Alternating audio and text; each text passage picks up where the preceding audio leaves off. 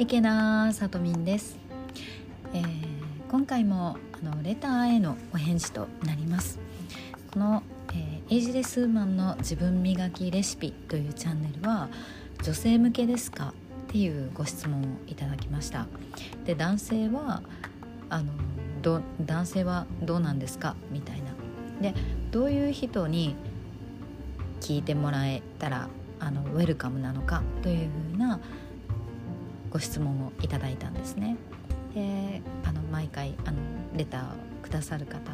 ありがとうございます。ですごい励みになります。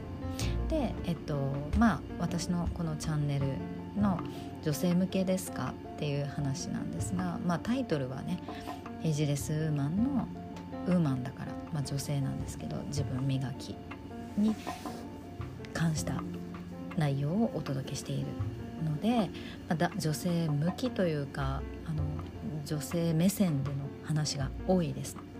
ただ、えーと、そういった女性に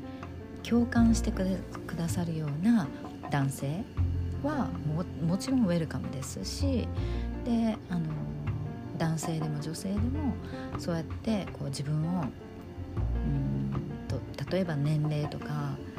そういったことを理由にやりたいには挑戦しなくて諦めちゃうとかあの自分の中では不本意だけどくすぶってるけど自分がじゃあ現実を変えようとして何かするっていうわけじゃないとかそういったくすぶったような生き方をなんか一歩でも二歩でもあの踏み出したい前に進みたいっていうような人そしてもうもともとそういうことがサクサクっとできる人はすごいと思いますがそういうあのいくつになってもいくつからでもやりたいことをやったらいいやんっていうようなあの私もそうするしっていうような感性の人はものすごくウェルカムですしでそういうことに少しでもあの興味があったり憧れたりっていう方にも聞いてもらって何がしかじゃあ自分も小さいことからやってみようかなっていう風なきっかけになれたらそれは私にとってめちゃくちゃ嬉しいなって思うんですね。なので、まあ、そういった方に是非聞いてもらえたら嬉しいなと思います。そしてあのこう自分の活動の私自身の活動のあのうんと仲間になっていってくれる人志がとても近くてあの同じような方向を向いて自分も活動していきたいっていうような人に